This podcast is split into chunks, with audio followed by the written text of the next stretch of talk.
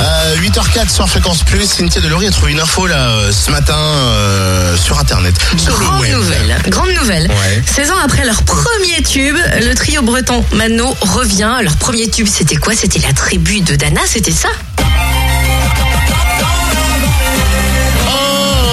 de Dana, la li la la. Oh mon dieu, on a dansé sur ça quoi. Ah bon T'as emballé là-dessus, toi Ouais, écoutez, lorsque je faisais des booms dans les garages avec euh, trois spots rouges, verts et jaunes, c'était le slow de l'époque.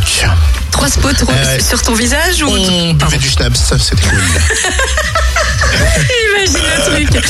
Alors, il se trouve donc que Mano annonce l'arrivée d'un nouvel et septième album pour 2015, baptisé. Septième, déjà Ah ouais, ça je, je savais pas qu'il en avait fait autant.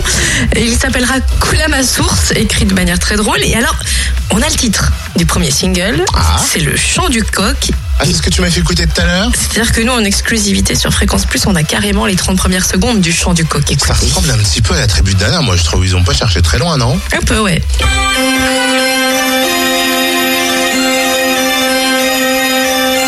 Ça ressemble fortement, hein. Ouais. Je crois que les paroles, c'est pareil. T'imagines C'est quoi le titre Le chant du coq.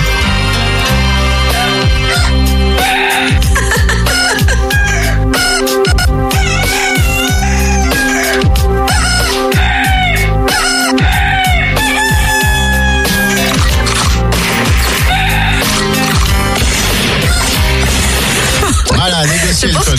Je pense qu'ils vont se faire plumer avec, avec ce titre.